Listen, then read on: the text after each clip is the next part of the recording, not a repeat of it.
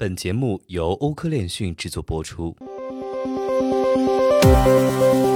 嗨，大家好，每天给大家带来最新链讯后，同大家解读最新的新闻热点，与未来同行。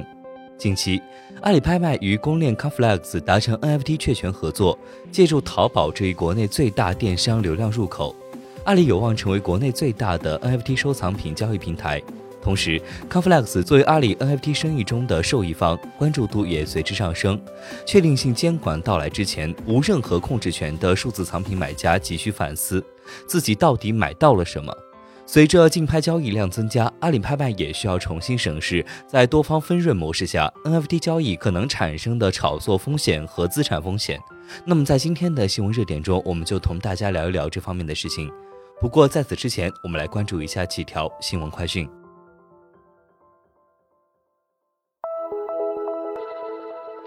俄罗斯圣彼得堡国立大学开始研发 SWIFT 类似系统。俄罗斯圣彼得堡国立大学新闻部门表示，该校分布式账本技术中心开始研发全球金融中心交换系统 SWIFT 的类似系统。根据该系统的创建机制，每个参与国都会保存部分程序代码和数据，也就是系统的共有者。如此将完全消除任何银行被非法切断与系统联系的风险。同时，分布式账本技术是技术可及性、交易安全性以及开放性的保证。据研发人员评估，随着时间的推移，圣彼得堡国立大学分布式账本技术中心的新产品将使 SWIFT 逐渐失去在俄罗斯以及每个参与国的影响力。该系统是独立的，不能直接获取金融利益，也不能为单独的国家或组织设限。前以太坊开发人员 Virgil Griffiths 周二在纽约法院被判刑。前以太坊开发人员 Virgil Griffiths 将于四月十二号在纽约法院面临判决。此前，他承认了去年九月一项阴谋违反对朝鲜的国际制裁的罪名。Griffiths 于二零一九年十一月在朝鲜民主主义人民共和国首都平壤发表有关加密货币和区块链技术的演讲后被捕。美国检察官指控 Griffiths 教导朝鲜人如何逃避制裁。检察官认为这违反了国际紧急经济权利法。Griffiths 的认罪协议可能会使他在监狱服刑六十三至七十八个月。政府还要求法官对 Griffiths 处以最高一百万美元的处罚，以阻止他和其他人将来有类似的行为。接下来，我们来看一下今日的新闻热点。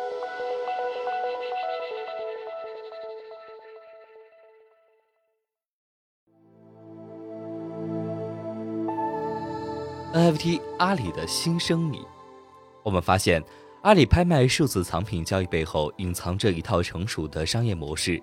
以阿里拍卖为核心的平台，基于数字藏品交易，阿里 TP 运营商、上链确权方、相关作品作者形成稳固的利益关联关系。一旦交易发生，四方皆有收益。在多方获利的阿里数字藏品运营模式中，买家的权益似乎被边缘化。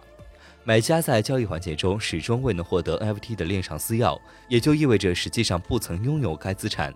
此外，购买满九十天或者是受赠两年后可以进行转赠的苛刻条件，决定了 NFT 交易或炒作仅局限于一手，后续接盘者再难出手。同时，用户不应该忽视的是，虽然阿里拍卖的部分数字藏品确选在了公链 Conflex 上，但用户不享有该数字藏品在链上的任何控制权。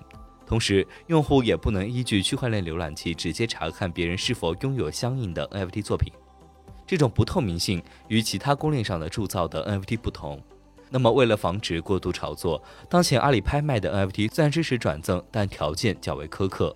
以 Conflex 确权作品展示平台艺术坊转赠为例，在阿里平台购买数字文创作品的用户，在购买满九十天后。或者是受到赠品的两年后，可以转赠给满十四周岁的微信实名用户。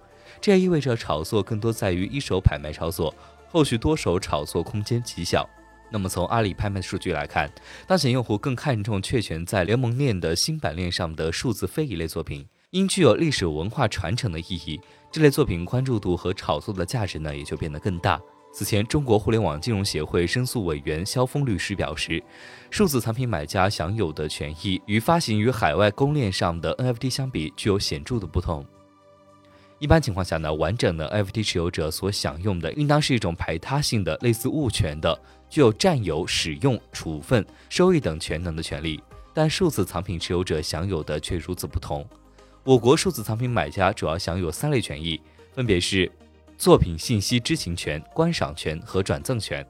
因为用户对数字藏品不具有控制权，所以物权所持有的排他性也将荡然无存。在当前数字藏品私下交易泛滥的状况下，用户利用转赠权来进行炒作，已经成为了多个数字藏品平台交易头疼的一件事情。即使处处打击，但总会有漏洞可循。当阿里拍卖 NFT 交易量持续攀升时，买家出手需求强烈，炒作风险呢也随之可能上升。此前，为了规范炒作风险，同样是国内流量巨头的腾讯再次做出表率，对炒作二次售卖数字藏品的公众号及小程序进行规范化整治，并封禁了一大批数字藏品公众号。公众号对于仅提供数字藏品展示和一级交易的账号，要求提供国家网信办已备案认可的区块链公司的合作证明作为资质证明，不支持提供二级交易。同样，阿里为防范炒作，也采取了行动，在闲鱼下架相关支付宝付款码皮肤，并做出了有偿转售数字藏品账号永久封禁的规定。不过，从结果来看，炒作风险依然未止。当前的闲鱼呢，仍然有按时收购阿里发行的数字藏品的信息，并标注了“懂得来”。一方面强烈打击有偿转售炒作，一方面在内部全面开展数字藏品拍卖运营。阿里拍卖 NFT 数字资产这个新生意呢，也给监管带来了新的问题。NFT 在全球范围内的热度来自于人们第一次可以使用区块链技术，通过互联网自由的交易数字艺术品。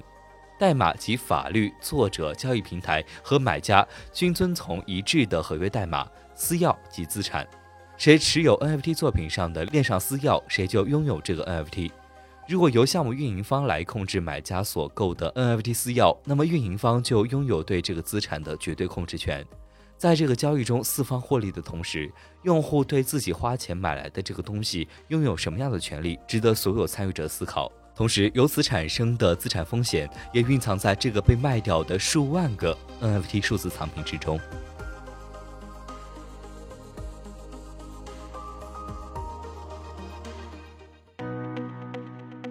本期节目就到这里。如果您想了解更多关于区块链行业资讯，可以在微博、Twitter、Telegram 及欧科链讯官网上找到我们。明晚六点半再见。